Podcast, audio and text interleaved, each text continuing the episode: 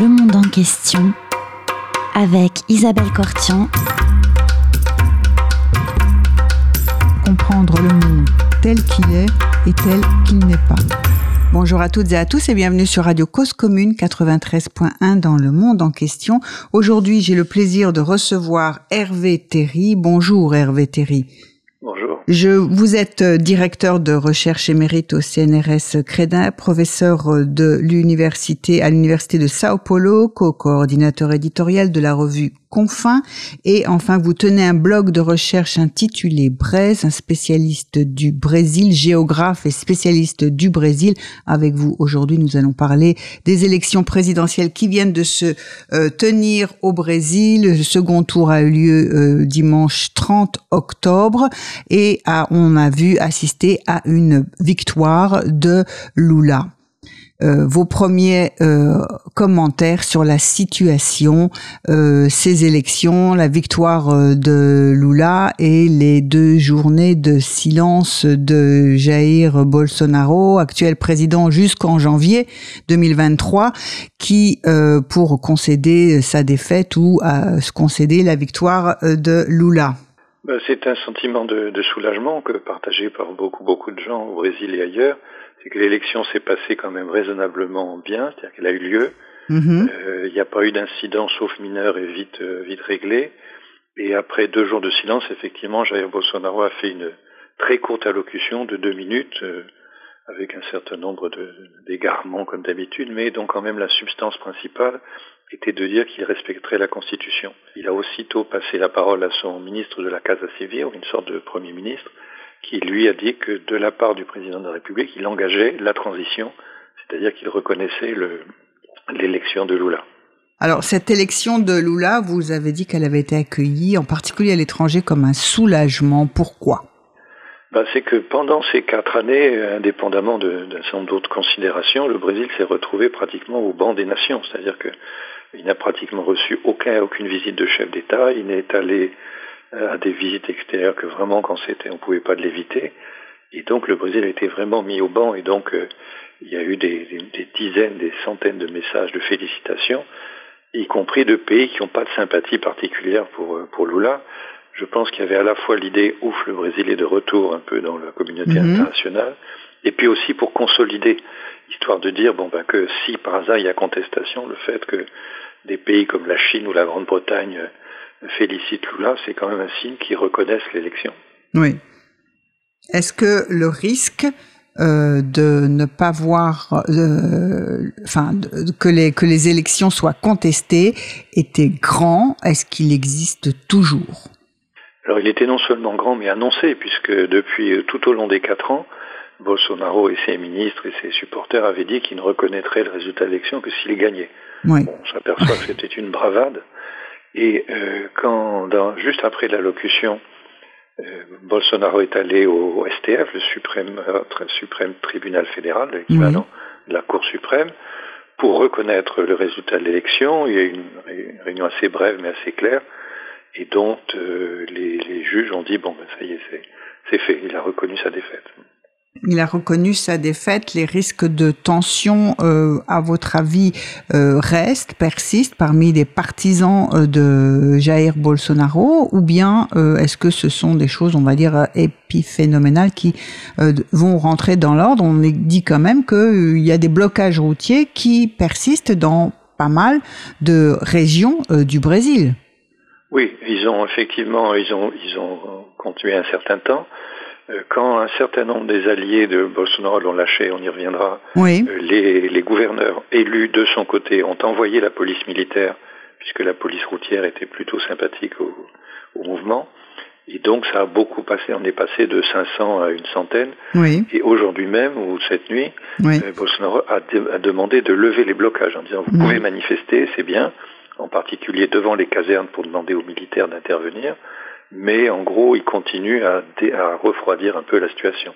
Alors c'est vrai que les gens très fanatisés de son côté sont encore très excités, euh, font encore des grandes déclarations, mais on peut prévoir, enfin, dans la mesure où on peut prévoir les choses avec des gens pareils, que ça va quand même se calmer. Donc il joue à l'apaisement et il contrôle ses partisans.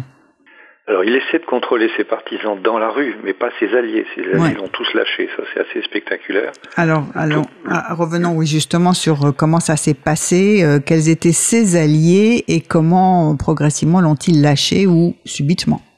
Alors le premier qui s'est manifesté le 30 même, le jour, c'est le président de la Chambre des députés, qui était un allié à lui, qui l'a porté au mhm. pouvoir, qui a aussitôt reconnu, alors qu'on n'avait même pas fini le dépouillement, pour dire qu'il travaillerait avec Lula. Mhm. Et puis derrière ça, toute une série de gens, le président du Sénat, euh, euh, différents gouverneurs élus euh, de son côté, et le procureur général de la République, qui était vraiment quelqu'un qui était là pour exécuter les bases œuvres, mhm. ont tous dit non, non, on respecte la Constitution, donc c'est fait. Et j'ai nettement le sentiment, je suis pas le seul, qu'ils avaient sûrement réfléchi pour que ce soit aussi, aussi concerté, aussi rapide. Oui. Je pense qu'ils ont décidé de sacrifier non pas le soldat Ryan, mais le capitaine Bolsonaro, oui. euh, qui n'est jamais, qui redevient ce qu'il était, c'est-à-dire un capitaine euh, séditieux, expulsé de l'armée, qui a fait une carrière de député très médiocre, qui a été porté au pouvoir euh, dans des circonstances troublées et qui maintenant, je pense, euh, retourne à l'obscurité. Alors, vous pensez vraiment qu'il retourne à l'obscurité ou bien est-ce qu'il attend? Est-ce que, est-ce que sa, carrière politique est terminée? Et que, que, que, que reste-t-il de ces quatre années où il serait passé au pouvoir sans, en terminant? Et, c'est à supposer qu'il termine sa carrière politique maintenant avec l'élection de Lula. Enfin, retourne à l'obscurité, j'exagère. Il va effectivement essayer de capitaliser sur euh, le soutien de ses, de ses supporters fanatiques, euh, un peu à la Trump, mais avec, je crois, encore moins de chance. Euh, parce que d'une part, ses alliés l'ont lâché, et euh, aujourd'hui même, enfin ce matin, je lisais que le, le bloc du centre qu'on a à la Chambre des députés, le, le Centralon, qu'on a, j'ai retrouvé une expression que j'avais oubliée, jadis les, les, gens un peu du milieu comme ça, on appelait ça le marais en politique française, je trouve que c'est une assez bonne qualification, ont déjà manifesté qu'ils allaient travailler avec Lula, c'est-à-dire aller à la soupe. Mm-hmm. Et donc je pense que même sur le plan institutionnel, il peut, il a une marge de manœuvre moins étroite qu'on ne l'a dit tout de suite. Je pense que avec ce centre qu'on appelle en portugais physiologico, c'est-à-dire des gens mhm. qui sont euh, uniquement préoccupés de leurs intérêts, mhm. ils préfèrent de beaucoup être du côté du gouvernement, donc je pense qu'il va pouvoir avoir euh, une majorité en n'ayant, j'espère, pas besoin de l'acheter comme il a dû le faire dans ses premiers mandats. Oui, vous parlez de, de Lula, puisqu'il sort vainqueur de ce scrutin, du second tour du scrutin présidentiel, avec 50,9% euh, des, des, des voix. Est-ce que c'est c'est une victoire, mais est-ce que c'est pas aussi une très très courte majorité? Est-ce que ça veut dire que malgré tout, euh, Lula n'est pas ne bénéficie pas eu euh, ben de, de l'espèce de soutien ou aura qu'il pouvait avoir euh, au tout début lors de ses premiers il mandats. la présidence avec des, au bout de huit ans avec des, des, taux très très élevés. Oui. Et puis progressivement, les, les scandales de, de corruption oui. euh, ont beaucoup fait de tort au point qu'il y a eu un rejet tout plutôt que le PT et ça a porté tort tout à, fait. à son successeur. Euh, ça s'est un peu estompé avec le temps, mais il y a eu vraiment l'élection s'est jouée sur les plus jamais Lula euh, contre les plus jamais Bolsonaro. Donc c'est passé de justesse. Alors pour, pour ce qui est de la présidentielle, si on a la moitié des voix plus une, c'est bon. Donc il est président, euh, voilà. Euh, il faut regarder de près maintenant les élections qui ont eu lieu le même jour, en, en, un seul tour ou en deux tours, pour les députés, les sénateurs, mhm. les gouverneurs. Et là, c'est plus compliqué, mais euh, il, est, il a déjà, enfin, il a été élu par une coalition de partis. Oui. Il a déjà dit que ce ne serait pas un gouvernement uniquement du Parti des travailleurs, mais aussi avec les gens de partis euh, euh assez solides comme le MDB, qui, est, qui a Simone Tebet qui a eu 7% des voix. Et puis progressivement, je pense, d'autres gens autour. Il va falloir qu'ils qu composent très soigneusement euh, son gouvernement mm-hmm. euh, et ses appuis parlementaires. Ça, mais c'est un, c'est un tel animal politique que je crois qu'il va faire ça avec son habileté de, de, de toujours. Euh, C'est-à-dire que Lula reste euh, euh en, en, super euh, bonne condition, enfin comme exactement comme euh, il était, euh, bah, on va dire quoi, l'animal politique qu'il était. Il, il reste ou est-ce qu'il a quand même été marqué par toutes ces années, ou tout simplement est-ce qu'il a vieilli? Bah, Il a vieilli comme nous tous. Hein. Ouais déjà, il a repris peut-être un peu de jeunesse en épousant une jeune femme, ça, peut peut-être déjà l'aider un peu. Mais c'est vrai qu'il il a, il a pris de l'âge, la coalition politique est plus difficile à monter, et euh, le panorama économique est moins bon que quand il était au pouvoir. Et donc tout ça, ça va compliquer. Mais il a quand même réussi, euh, après un an et demi de prison, il était paria, sa carrière était finie, ben, il redevient président de la République. Il a quand même gardé une certaine habileté, il vient de le prouver. Oui, tout à fait. Il a été euh, libéré alors que, ah, pour, pour rappelons-le, hein, c'est pour euh, faute de procédure. Alors pas tout à fait. J'étais l'autre jour dans un débat avec un juriste qui a beaucoup insisté en disant non, non, ça a été annulé non pas pour un vice de forme quelconque, il mhm. manque une virgule ici ou là, c'est que les juges ont constaté que le dossier monté par Sergio Moro n'avait pas de consistance sur le fond. Donc ça a été annulé sur le fond. Et c'est en train d'être progressivement rejugé, non plus dans le Paraná, mais à Brasilia. Et plusieurs des accusations enfin, sur l'histoire du triplex dont il aurait bénéficié, etc., ont été annulées. Donc il reste encore des procédures en cours, mais probablement ça finira par euh, un non-lieu ou un acquittement sur les différentes affaires sur lui personnellement.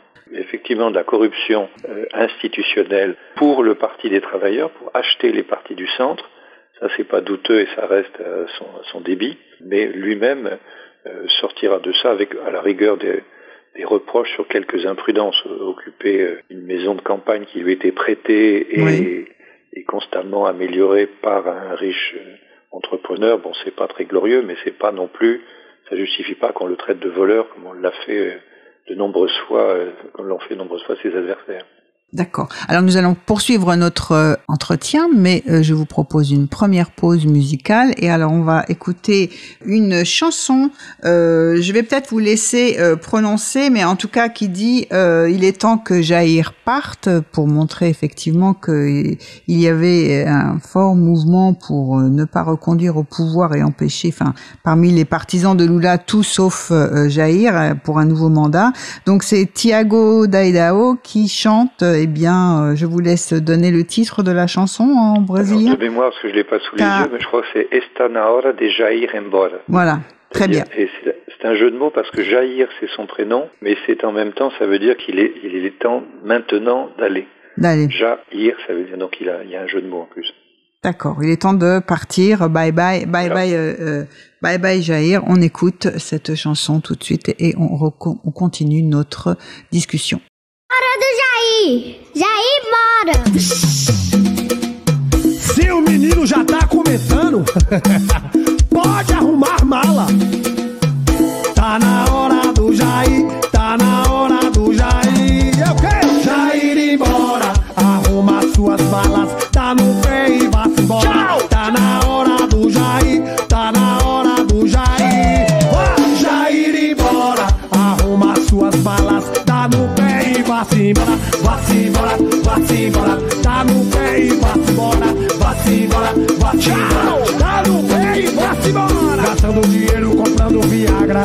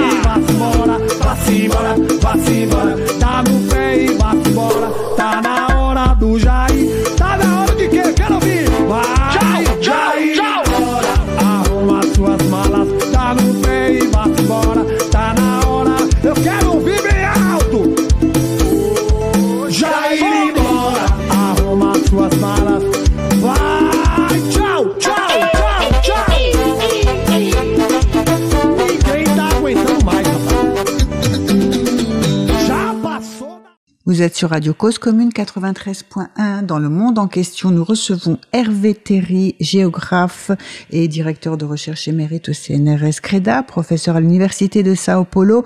Hervé Terry, euh, nous venons d'entendre une chanson disant qu'il était temps que Jair parte. Euh, quel bilan laisse ce, ce président euh, Jair Bolsonaro quel, quel est son bilan après quatre ans, un, son mandat de quatre ans? Alors pour essayer d'être honnête, je vais d'abord citer quelques points favorables, il y en a Oui. quand même. C'est qu'il y a eu des grands progrès dans le domaine des infrastructures. Il y a eu Oui. un, mi- un ministre, Tarcísio Freitas, d'origine militaire, assez efficace, qui a vraiment relancé les choses Mhm. en passant par des privatisations. Bon, Enfin, au moins, ça a été, ça a été fait. Et puis, il y a quelques domaines où il y a eu des, des avancées, euh, euh, dans le domaine des affaires en particulier. Bon, voilà. D'accord. Mais par ailleurs, c'est un, un bilan désastreux sur le plan de l'environnement. Là, il y a vraiment eu euh, une- un encouragement actif au déboisement de l'Amazonie avec Oui. euh, la réduction drastique des crédits des organismes de contrôle et puis des encouragements actifs dans le domaine de l'éducation, dans le domaine de la recherche, dans le domaine de la culture. Je crois qu'il n'a jamais caché qu'il était hostile à tout ça et donc il a coupé les crédits euh, de façon parfois très très brutale. Il y a, dans le domaine de la lutte contre la violence faite aux femmes, on a enlevé 95% du budget. Il y a vraiment un bilan social très très négatif. Alors, ce bilan euh, social très négatif, il a pesé dans son rejet. Bah, certainement oui, parce que bon, dans les milieux artistiques, euh, culturels et autres, Oui. il, y a eu une manif- il y a eu vraiment les gens se sont mobilisés pour Lula en faisant tout ce qu'ils pouvaient Oui. dans ce domaine-là. Et ils doivent se dire qu'ils ont bien fait parce que ça a été tellement juste que Oui. ça a sur toute voie à compter. Euh, et je pense que ça va se, se ressentir encore maintenant puisque ben, il va bien falloir reconstruire tout ça. Oui, il va falloir reconstruire tout ça. Donc on va on, on va en, en parler puisque construire un nouveau Brésil, c'était aussi le, le mot d'ordre de, de Lula. Mais euh, lorsque euh, Bolsonaro est, est élu président euh, il y a quatre ans, euh, il a des soutiens euh, dans la société. Oui, oui, ben, il, a, il a toujours euh, enfin, presque la moitié des Brésiliens derrière, Oui. derrière lui. Oui. Il y a une partie qui est plus de rejet de Lula du Parti des travailleurs que d'adhésion, mais il y a effectivement des, des, des- des partisans réels, c'est-à-dire des gens qui sont euh, en partie nostalgiques euh, d'un temps passé, un peu Oui. à, la, à la Trump ou autre. Il y a des gens qui ceux qui servent leurs propres intérêts, euh, il y en a Mhm. aussi. Et puis euh, il y a des gens qui sont emportés par d'autres objets. On, on a bien expliqué, et je crois que c'était absolument réel, que Bolsonaro s'appuyait sur les trois B. Tout à fait. Biblia et Bala, c'est-à-dire le bœuf, la Bible et la balle. Le bœuf, parce que ben, il était très appuyé jusqu'au bout, et il le sera sans doute encore, par les gens de, de, de système de l'agro-business, Oui. et en particulier les éleveurs de bovins, qui sont très partisans de pouvoir défricher l'Amazonie. La balle, c'est les gens qui pensent que la réponse à l'insécurité au Brésil, c'est d'armer les gens, un peu à la Mhm. Trump. Mhm. Et puis la Bible parce que les protestants évangélistes, les protestants pentecôtistes, on appelle au Brésil les évangélicos, lui sont très favorables. Et du coup, ça se ressent dans des régions où il a eu des votes euh, extravagants, Oui. niveau de vote extravagant, euh, sur les périphéries de l'Amazonie où avance le défrichement. Mhm. Il a eu 70-75%, mais là c'est assez logique. Il a des gens qui ont le même point de vue que lui. Ils sont pour le défrichement, pour étendre euh, l'élevage bovin, le soja, etc. Mhm. Et ils sont eux-mêmes très souvent évangélicos, puisque dans la théologie euh, de ces, de ces groupes-là, la réussite matérielle est une preuve de la grâce divine, enfin, donc ils n'ont aucune Oui. raison de ne pas voter pour lui. Ils sont heureusement pas très nombreux. bon, mais ça, eux, ils ont toutes les raisons directes. Et puis par ailleurs, il y a des gens qui l'ont soutenu en se laissant un peu bercer par des promesses qu'il n'a pas pu tenir en fait. Oui. Et donc tout ça bout à bout fait qu'il a quand même eu 43% au premier tour de, de vraie adhésion. Et puis encore un peu là, puisqu'il était à 49, quelques 49,1. Et donc il y a quand même, il reste derrière lui une masse de gens dont certains vont euh, oublier tout ça et probablement s'écarter un peu, mais il, il, a quand même des partisans. D'accord. Oui, il, il, il, a des partisans, mais parmi les trois, les fameux, vous avez rappelé effectivement les trois B, lorsqu'on en avait euh, parlé avec vous il y a quelque temps, vous étiez, vous étiez invité euh, dans notre émission. Euh, je, est-ce que il a perdu aussi des soutiens dans parmi ces euh, euh, dans l'agrobusiness, dans les partisans des armes à feu pour lutter contre l'insécurité? C'est chacun se charge effectivement de ça et on se fait pas confiance à l'État. Et aussi parmi les évangélistes, est-ce que euh, ces soutiens se sont un peu érodés ou est-ce qu'ils ont les mêmes du début à la fin de son mandat? Bah, ils ont, ils sont, ils sont pas tout à fait suffisants puisqu'il donc il est, il est pas passé cette oui. fois-ci. Il y a eu un, quelques, euh, un certain nombre, c'est un groupe très divers. Hein, les évangéliques oui. aussi sont, comme il a, parmi ses nombreux échecs, il a empêché de tenir le recensement de 2020, donc il est en train d'être fait maintenant. C'est Mhm. seulement maintenant qu'on va savoir combien ils sont. Mais grosso modo, il avait quand même un- entre 25 et 30% de la population brésilienne. Et donc ils sont pas homogènes. On peut pas Oui. avoir autant de gens homogènes. Donc un certain nombre déjà se sont déjà un, peu- un peu pris leur distance. Et je pense qu'il y en aura d'autres maintenant. Dans l'agro-business, il y a eu des réticences parce que euh, un certain nombre de gens trouvaient que ces excès finissaient par euh, porter tort à leur business justement et qu'ils risquaient euh, de provoquer des boycotts. Et c'est vrai que euh, je- j'aurais pensé, et ça s'est pas produit, qu'un jour il y aurait des campagnes de boycott euh, en Europe ou ailleurs en disant on veut plus du tout de viande de viande Oui. ni même euh, De céréales. de, de céréales pas tellement mais Non. surtout du soja. Du soja, Le oui. soja, le soja arrive en masse en Europe euh, pour euh, nourrir nos vaches euh, laitières. Oui. Donc on voit pas le soja dans nos assiettes, mais on pourrait quand même demander à- aux importateurs de s'assurer que ça venait pas de jaune dévoisé. Ça s'est déjà fait dans dans d'autres domaines. Donc là, il est, on trouvait, que- ils ont trouvé qu'il exagérait un peu. Les milieux d'affaires globalement avaient pris leur distance, mais même l'agro-business un petit peu. Côté des gens qui sont à faveur de- des armes, ben, Oui. je pense qu'ils sont très contents de lui parce que il leur a permis d'avoir beaucoup plus d'armes et, et bon, il a, il, a, il a tenu ses promesses dans ce domaine-là puisque ça ne supposait pas vraiment de loi. Mhm. Chaque fois qu'il avait besoin de loi, il a été bloqué ou par les députés ou par les juges. Donc il n'a pas fait tout ce qu'il voulait. Mais dans le domaine des armes, il a pu et je pense que ça se traduit dans le nombre d'armes qui ont été vendues. Est-ce que euh, euh, il a euh, son on- on- les, électeurs lui ont massivement ou non euh, reproché la, sa gestion euh, de la pandémie, de la crise Oui. sanitaire?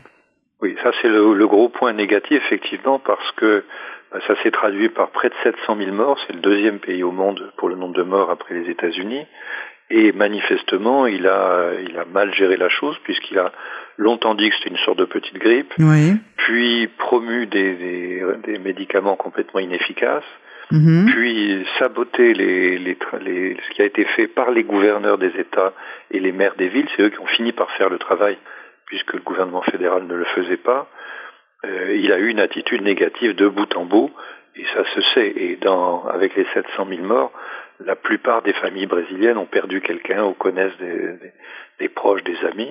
Et donc ça, je pense que ça lui a été reproché. Je pense qu'il a en partie perdu là-dessus. Oui, il a en partie perdu là-dessus, mais il gagne avec 50,9% euh, des voix. C'est quand même Lula. Effectivement, Lula. Lula, tout à fait, oui, Oui. tout à fait. Et, euh, Jair a perdu effectivement sur ce, mais c'est pas non plus massivement. Hein, euh, Non, non, non, ça été reste, euh, enfin, on aurait pu imaginer que, on, on- enfin, on lui a qu'on lui reproche à, à Bolsonaro massivement euh, sa gestion de la pandémie. Et en fait, bon, bah, si on regarde euh, le résultat des élections euh, présidentielles, et il conserve euh, 49% euh, des électeurs pour lui. Ah oui, tout à fait. C'est, enfin, il y a, il y a- les sondages il y a quelques mois prévoyaient un écart de 15 points. Ben, ça n'a pas été. C'est pas été le cas. Ça n'a pas été le cas. Alors, il faut dire aussi qu'il a vraiment débloqué, avec l'aide du Parlement, d'énormes quantités d'argent, des milliards et des milliards de reais qui sont distribués de façon assez obscure par les députés. Oui. Il a remonté, recréé et augmenté le montant euh, de, des allocations aux plus pauvres en espérant euh, prendre sur la clientèle de Lula. Bénéficier, oui, de, de leur voilà, soutien, oui. bénéficier de ça. Mais je pense, bon, ça n'a pas marché, la preuve, mais j'avoue que, comme beaucoup de gens, j'ai suivi euh, le, le résultat, puisque au Brésil, c'est depuis 97, les élections sont électroniques, et donc on a les résultats en, pratiquement en temps réel. Et donc, en deux heures, c'était c'était connu, c'est bien plus Mhm. moderne qu'en France. Et des- on pouvait suivre minute par minute le dépouillement. Donc, on avait déjà par le premier tour, on savait que les premiers votes dépouillés, enfin transmis, venaient plutôt des régions périphériques euh, bolsonaristes. Donc, euh, on savait que progressivement ça allait monter. Et plus on voyait, on voyait les courbes se rapprocher, se rapprocher, se rapprocher, mais il a fallu attendre qu'il y ait 70% des, des bulletins dépouillés, enfin, Mhm. il n'y a plus de bulletins, mais enfin des votes dépouillés. Ça s'est croisé très très tard et de justesse. J'avoue que ça a été une soirée un peu longue. Avec, euh, ben oui, quand même un peu de, de, de suspense. Alors, euh, euh, est-ce que euh, on redoutait la proclamation euh, des résultats? Est-ce qu'il y avait des mesures de sécurité euh, prises en particulier? Comment comment comment ça se passait? Ce, ce moment où on dépouille et on attend en deux heures, d'accord, mais on ne sait pas ce qui peut se passer. Est-ce qu'il y avait vraiment une très grande crainte? Oui, il y avait beaucoup de craintes et je pense que enfin, les dispositifs de police et militaires avaient été mis en place pour le cas où, mais on n'a pas eu l'occasion de les tester, ça s'est bien passé. Alors qu'il y a eu dans le passé des attaques à coups de feux d'artifice Oui. ou autres contre la Cour suprême. Il y a eu dans les quatre ans de nombreux incidents de gens vraiment très excités. Mhm. Là, ça a été calme. La seule chose qui se soit passée, c'est que la police routière, qui est très très à droite, euh, a bloqué des bus d'électeurs euh, frétés par des électeurs pour aller voter dans le Nord-Est. Donc, on Oui. qu'il était et donc euh, ils ont bloqué les routes sans aucune justification. Le, le directeur de la police routière dans l'État de Bahia a pris fait et cause pour Bolsonaro Oui. dans un message qu'il a effacé après, qu'on a eu le temps de lire. Euh, la Cour suprême a aussitôt réagi Oui. et lui a l'a convoqué et a exigé qu'on libère et ça a été fait immédiatement, enfin en quelques heures, Mhm. ce qui veut dire que c'était quand même suivi d'assez près et donc euh, il n'y a pas eu d'incident majeur. Quelque chose qui mérite d'être noté aussi, c'est que toujours dans l'idée de contester les résultats s'il lui plaisait pas, Oui. Bolsonaro avait chargé l'armée de surveiller le déroulement de l'élection, ce qui était un peu absurde. Il a d'abord, il les a d'abord mis dans des commissions qui ont vérifié les urnes, enfin, etc. Mhm. Ils ont posé plein de questions, on leur a répondu. Et donc, quand Bolsonaro leur a demandé de surveiller le déroulement, ils ont fait une proposition Oui. j'ai trouvée astucieuse. Ils ont dit, bon, ben d'accord, euh, dans 345 endroits, alors qu'il y a 200 000 urnes euh, à travers le Brésil, Mhm. il y aura des officiers qui vérifieront. Alors, comment ils vérifient? C'est quand l'élection est finie, en fait, le président du bureau appuie sur un bouton et aussitôt les résultats qui sont dans l'urne, qui est reliés à rien Mhm. du tout, sont transmis par satellite à, à la Cour suprême, au tribunal supérieur électoral, et en même temps sort un petit papier qui récapitule ce qu'il y avait dedans. Les officiers se sont contentés de photographier Mhm. ce papier et de l'envoyer euh, je ne sais où pour que ce soit vérifié. Euh, voilà, donc service minimum. Et un peu avant le deuxième tour, Bolsonaro a dit, bon alors qu'est-ce qu'il en est? Est-ce qu'il y a eu des fraudes ou pas? Et les militaires ont dit, attendez, on est en train de vérifier, on donnera les résultats en janvier. Oui. D'une façon un peu de beauté en touche, mais c'était un indicateur du peu d'enthousiasme de l'armée à se manifester. Et les manifestations qui sont en cours en ce moment Oui. devant les centres de commandement militaire, euh, la- l'armée ne répond même pas pour l'instant. Oui. Oui. Donc, en, en réalité, une démocratie qui a peut-être été fragilisée, mais qui a bien résisté au nouveau, en tout cas, en tout cas dans les processus euh, électoraux qui viennent de se dérouler euh, le premier et second tour. Non seulement là, ce qui est déjà Oui. un point important, mais aussi au long des quatre ans, parce que Oui. quelques-unes des mesures les plus délirantes ont été bloquées. Oui. Même ces députés qui ont quand même un comportement assez vénal ont quand même un sens de la responsabilité et ils ont bloqué les, les projets de loi les plus absurdes. Et le, système judiciaire, lui aussi, a plutôt bien tenu. Ce qui est une bonne nouvelle. Oui, tout à fait. Et une ironie des choses, c'est que maintenant aux États-Unis, dans les élections qui approchent, la Oui, midterms, Tout à fait. il y a des gens qui disent ils espèrent que Trump aura la même dignité que Bolsonaro. Alors Bolsonaro devenu un modèle pour Trump, c'est quand même un retournement de l'histoire intéressant. Oui, c'est un retournement. Je vous propose, si vous le voulez bien, euh, cette fois qu'on écoute, euh, enfin une seconde pause musicale. Alors on va écouter euh, Musicas do Lula. Je vous laisse peut-être euh, présenter euh, ce- ces chansons en faveur de Lula, de soutien.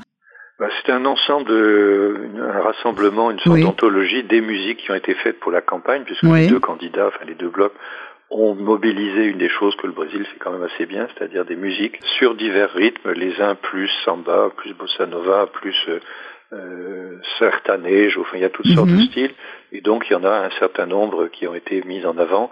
Euh, entre ça, ça va du simple jingle à des chansons complètes, et puis aussi une opération de beaucoup beaucoup de gens dans le monde de la culture, acteurs, écrivains, Ouais. peintres et autres, qui se sont rassemblés eux pour faire une truc d'un peu plus symphonique et d'un peu plus costaud d'engagement auprès de Lula. Alors on écoute euh, ces euh, musiques de campagne électorale en faveur de Lula. Ei, meu Brasil! Tem jeito não. O povo já decidiu. Dia 30 é lapada no Jair. Eu bem que te avisei, você não quis acreditar Que a lapada ia ser grande, agora tome paquetá Eu bem que te avisei, você não quis acreditar Que a lapada ia ser grande, agora tome paquetá O Brasil já sabe quem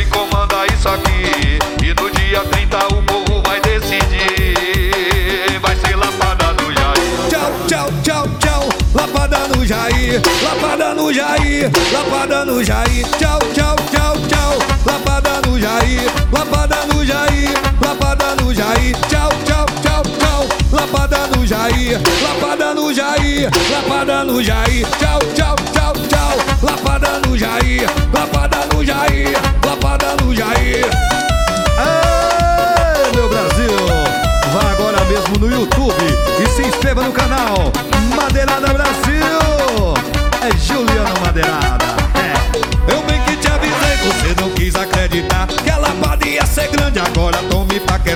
Eu bem que te avisei, você não quis acreditar que a lapada ia ser grande, agora tome paquetá. O Brasil já sabe quem comanda isso aqui. E no dia 30 o povo vai decidir. Vai ser lapada no Jair. Tchau, tchau, tchau, tchau. Lapada no Jair. Lapada no Jair. Lapada no Jair. Tchau, tchau, tchau, tchau. Lapada no Jair. Lapada no Jair. Lapada no Jair. Tchau, tchau, tchau, tchau. Lapada no Jair. Lapada no Jair. Lapada no Jair. O Brasil já sabe quem comanda isso aqui. E no dia 30 o povo vai decidir. Vai ser lapada no Jair. Tchau, tchau, tchau, tchau. Lapada no Jair. Lapada no Jair. Lapada no Jair. Tchau, tchau, tchau, tchau. Lapada no Jair. Lapada no Jair. Lapada no Jair. Tchau, tchau, tchau, tchau. Lapada no Jair. Lapada no Jair. Lapada no Jair. Tchau, tchau,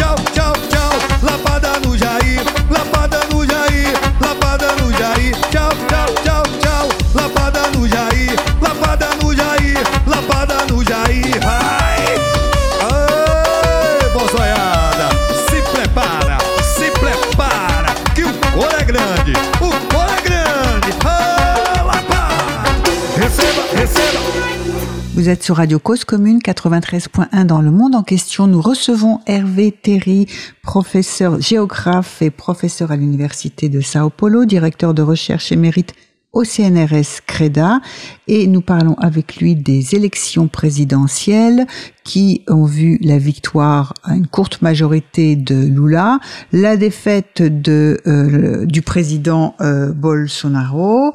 Euh, On a vu que finalement euh, la transition euh, est entamée. Donc c'est bien une acceptation euh, du résultat des urnes, que la démocratie euh, et les institutions brésiliennes ont relativement bien résisté, non seulement euh, comme l'atteste le, bon déroulement des élections présidentielles, mais aussi ce que vous signaliez tout à l'heure, le fonctionnement de la démocratie ou les mesures les plus euh, délirantes, avez-vous dit, euh, euh, du président n'ont pas été suivies et n'ont pas été votées par les députés, par exemple. Mais euh, ce qui euh, attend euh, le futur président Lula, c'est tout de même énorme. Construire un nouveau Brésil, a-t-il dit. Comment ça peut se passer? Que doit Quelles sont les différentes charges qui se présentent à Lula? Les défis qu'il doit surmonter Et surtout, on va commencer d'abord dans un premier temps par parler ben, comment va le PT, comment va le Parti des travailleurs. Ben, lui, il a, il a, il a tenu euh, tout le temps de Bolsonaro et même depuis la destitution de Dilma Rousseff, avant cela, Mhm. sur une ligne un peu de d'exaltation euh, du régime de Lula et défendant l'idée qu'il y avait eu un golpe, c'est-à-dire un coup d'État. Et ça, je pense qu'il va falloir qu'ils y réfléchissent parce que Dilma a été renversée par, dans le cadre de la Constitution, euh, par les majorités qualifiées, je crois que c'était deux tiers Mhm. des députés, donc tout a été fait dans les règles. Donc c'est Mhm. abusif de parler de golpe, et bon, ils peuvent dire Oui. ce qu'ils veulent, mais je pense qu'il va falloir y réfléchir. Et puis, euh, peut-être aussi faire un peu un bilan critique du passage au pouvoir. Lula a commencé à le faire, il va falloir que, pour que ça se passe bien, je pense, euh, qu'il convainque euh, ses troupes de ça. Oui. Alors, il a déjà commencé à leur dire que son gouvernement à venir, celui qu'il est en train de Oui. constitué maintenant ne sera pas un gouvernement du PT. C'est-à-dire qu'il y a des alliés de, de partis solides comme le MDB euh, qui, qui seront certainement déjà dedans. Il a pris comme vice-président quelqu'un qui était jadis euh, naguère dans un pays, dans un parti de droite, euh, Géraldo Alckmin, qui est Mhm. chargé de la coordination de la transition, ce qui est un point important. Mhm. vice-président, enfin il sera vice-président. Mhm. Et donc, il a donné des signes au centre droit, qui est un- l'ancien PSDB, qui est un parti, qui est l'ancien parti, euh, le parti de l'ancien président Fernando Henrique Cardoso. Oui. Donc, il a déjà élargi sa base, et il va bien falloir que le PT co- compose avec ces gens-là. Alors justement, est-ce que est-ce que le Oui. PT a bien compris euh, cela que Lula ce n'est plus simplement le euh, l'homme du enfin c'est un président qui va gouverner au-delà euh, du PT du Parti des Ben, travailleurs? on, on va, va le savoir bientôt, parce Ouais. qu'il va bien falloir comment va être conformé le gouvernement, quelles sont les mesures qui seront prises. Jusqu'à présent, il n'a pas trop donné de, de signes de ça, mais je pense que les analystes, euh, même de- de- à l'intérieur du PT, disent qu'il va bien falloir bouger, parce que la situation n'est plus la même, il y aura une coalition plus large, et puis la façon dont ils avaient gouverné, c'est-à-dire l'expédient qu'ils avaient trouvé d'acheter les partis du centre, euh, bah, Ça ne peut plus remarcher. On ne peut Oui, pas recommencer. d'un point de vue éthique et politique, c'est pas souhaitable. Et puis, comme c'est quand même ça qui les a fait sombrer, euh, je pense qu'ils vont pas vouloir le refaire. Oui. Alors donc, euh, on, et, et est-ce que euh, il y a des nouvelles générations qui sont entrées dans dans dans, dans ce parti des travailleurs? Est-ce qu'il y a un renouvellement de, de l'élite? Est-ce que euh, comment comment comment ça se passe?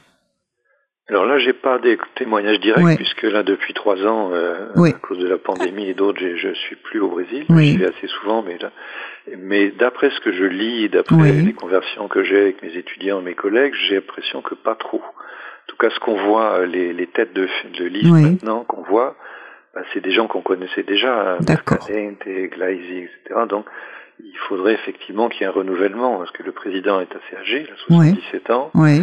Les gens qui l'entourent, apparemment, c'est ceux qui étaient déjà là euh, en 2003, enfin il y a plus de 20 ans. Mhm. Donc ce sera effectivement tout à fait nécessaire. Ce sera tout à fait nécessaire. Et euh, quels sont euh, dans la société comment comment va la société, la société civile?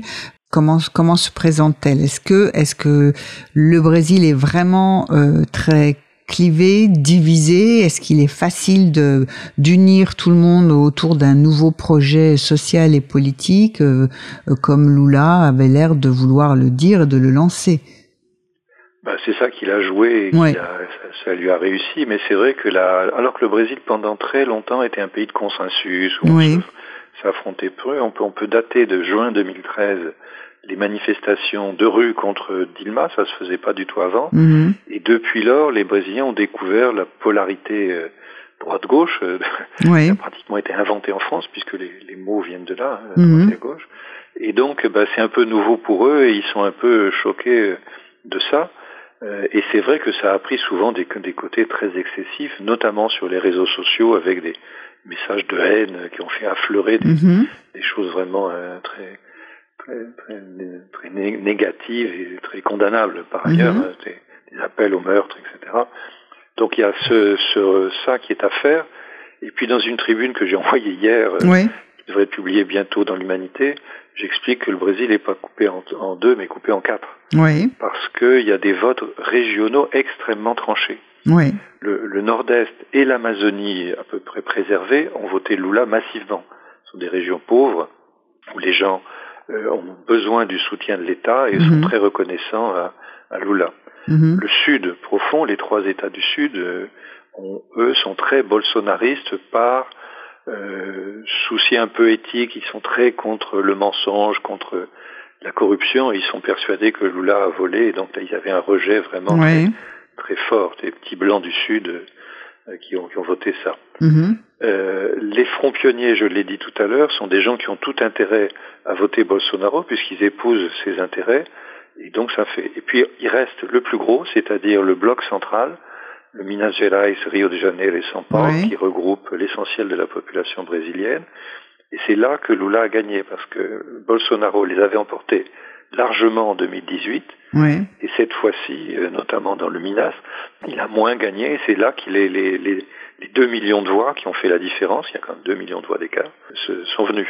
Donc il faut aussi recoudre le Brésil d'un point de vue géographique et pas seulement économique et social et politique. Oui.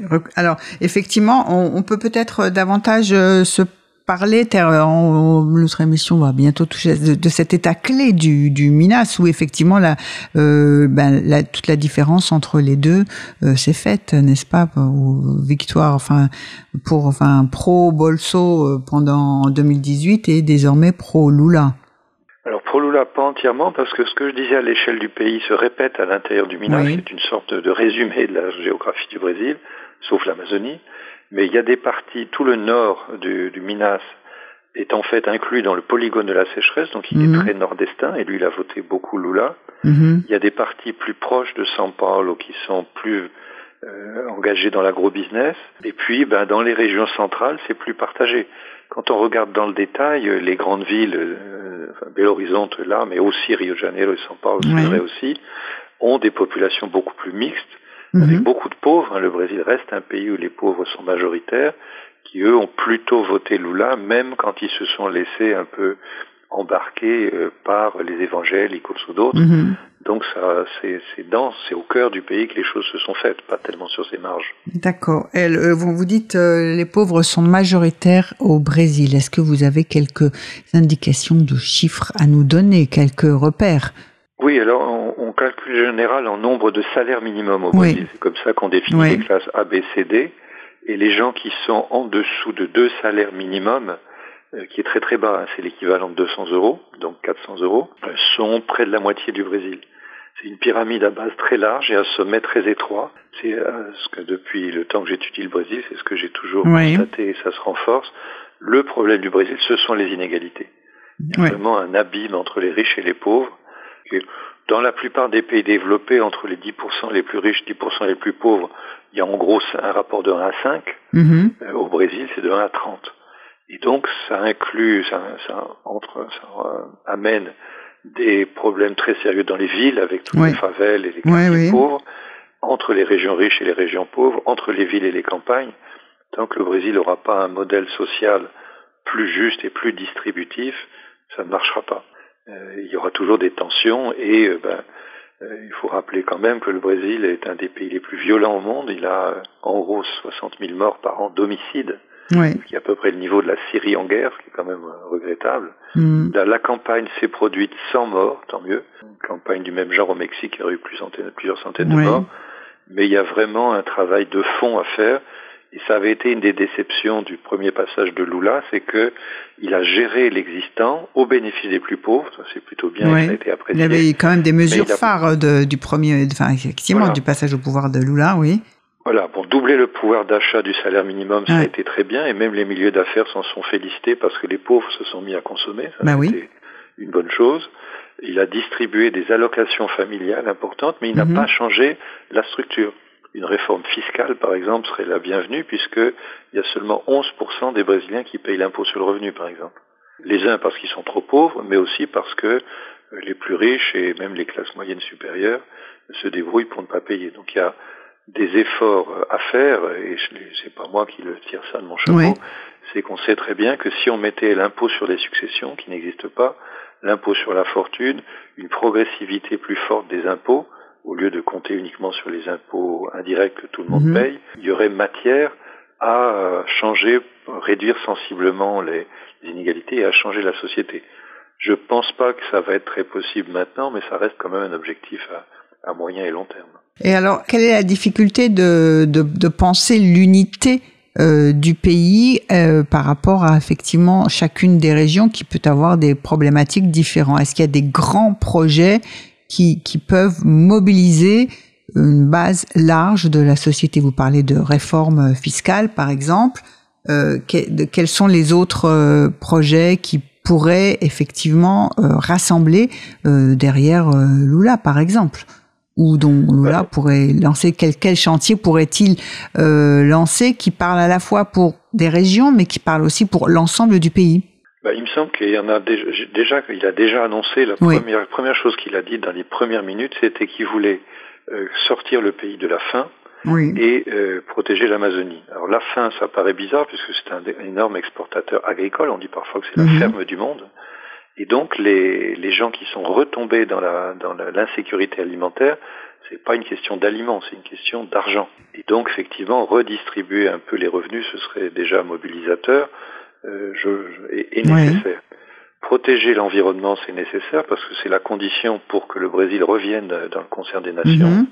Et ça coûte pas très très cher et je pense que personne n'est vraiment contre. Donc ça c'est aussi. Et donc probablement, il faut quand même garder des projets de développement. C'est encore un pays qui est encore en construction, qui est encore en train d'émerger. Enfin, j'ai un livre qui s'appelle le, Brésil, pays émergé, mais ça ne veut pas dire que ce soit fini. Donc, il faut maintenir, il ne faut pas mettre le pays sous cloche, il faut qu'il se développe, mais de façon plus respectueuse euh, de l'environnement et des équilibres sociaux. Donc ça, je pense que ça fait partie de ce projet néo-développementiste pour prendre un terme un peu barbare, oui. Euh, et, mobilisateur, parce que personne ne peut être contre, et les, les bolsonaristes frénétiques sont pas contre le fait que le Brésil continue à se développer. Et, d'un point de vue politique international, est-ce qu'il y a des changements qu'on peut euh, supposer, ou des orientations nouvelles, ou des poursuites, ou comment euh, vous parlez de venir dans le concert des nations et protéger l'environnement? Donc très bien. Est-ce que euh, en matière de politique euh, étrangère, euh, le Brésil. Euh, là, là, il faudra faire attention parce que le Brésil a quand même pas une très grande expérience des affaires internationales et chaque fois qu'il s'en est mêlé un peu, ça s'est mal fini.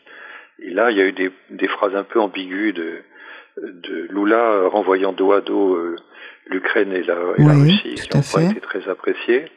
il y avait jadis, quand il était au il a fait une tentative de médiation avec les Turcs auprès d'Israël et de la Palestine, si je me rappelle bien. Bon, il faut être prudent. Mais en tout cas, sur le plan environnemental, ça va se faire tout de suite. Il a déjà été invité à la COP 27 à Sharm el-Sheikh, donc c'est un signe très clair. La Norvège, le jour même de l'élection, a dit qu'elle remettait en place le fonds amazonique. Elle avait suspendu dès que Bolsonaro, enfin, quand Bolsonaro est arrivé au pouvoir, et c'est quand même un milliard de dollars par an. Et donc je pense que ça va quand même être le grand cheval de bataille. Le Brésil, en réduisant l'Amazonie, va réduire ses émissions de CO2. Et donc en faisant ça, ben, il se retrouve euh, un pays un peu en pointe d'un développement plus, plus respectueux de l'environnement. Je crois que ça va être euh, mis en avant. Et par ailleurs, je pense qu'il va reprendre un peu ses alliances habituelles, alors que là, à part euh, Trump et Orban, euh, Bolsonaro n'avait pas tellement d'alliés, il n'avait même pas d'alliés du tout. Je vous remercie euh, Hervé euh, Terry euh, de votre éclairage sur la situation actuelle au Brésil, le résultat des élections présidentielles. Nous continuerons avec vous évidemment de suivre cette actualité et euh, on parlera sans doute une, dans une prochaine émission hein, lorsque Lula les premières mesures ou les des premiers 100 jours du gouvernement de Lula quand il aura construit sa son gouvernement et sa coalition politique. nous nous quittons sur une musique et justement vous avez parlé du Nord-Est et donc euh, musique, euh, un morceau, une pause instrumentale, euh, un hommage au Nord-Est qui a voté massivement pour Lula et donc on va écouter ça et puis on se quitte. Je remercie en régie Olivier, merci à vous encore Hervé Terry. Je rappelle que vous êtes géographe et spécialiste du Brésil. À très bientôt pour une prochaine émission. Au revoir.